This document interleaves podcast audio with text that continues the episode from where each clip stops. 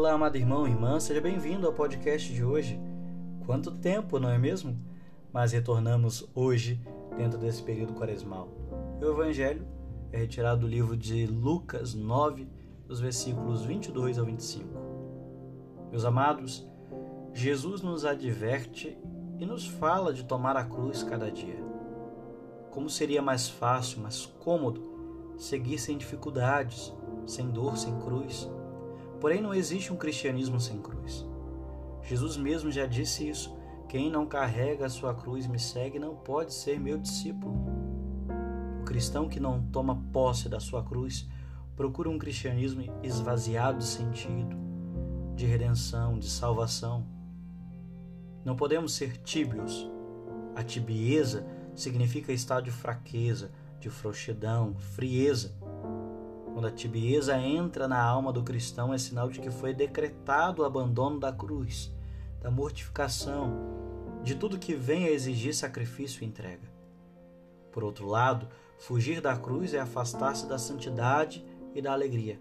O cristão que abandona a mortificação aprisiona-se nos seus sentidos e de uma visão sobrenatural.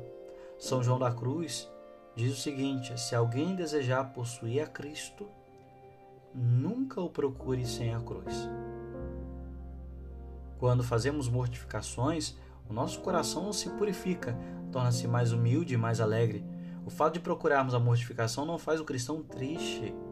Pelo contrário, o sacrifício sempre traz alegria no meio da dor a felicidade de cumprir a vontade do Senhor. De vez em quando encontraremos a cruz numa grande dificuldade, numa doença grave, dolorosa, num desastre econômico, ambiental, na morte de uma pessoa querida, no ataque injusto à nossa honra. Não esqueçamos que estar com Jesus é certamente topar com a sua cruz. Quando nos abandonamos nas mãos de Deus, é frequente que Ele nos permita saborear a dor, a solidão, as contrariedades, as calúnias, as difamações, os escárnios, por dentro e por fora. Porque quer moldar-nos a sua imagem e semelhança. E tolera também que nos chamem de loucos e nos tomem por ignorantes, sem sentido, sem discernimento.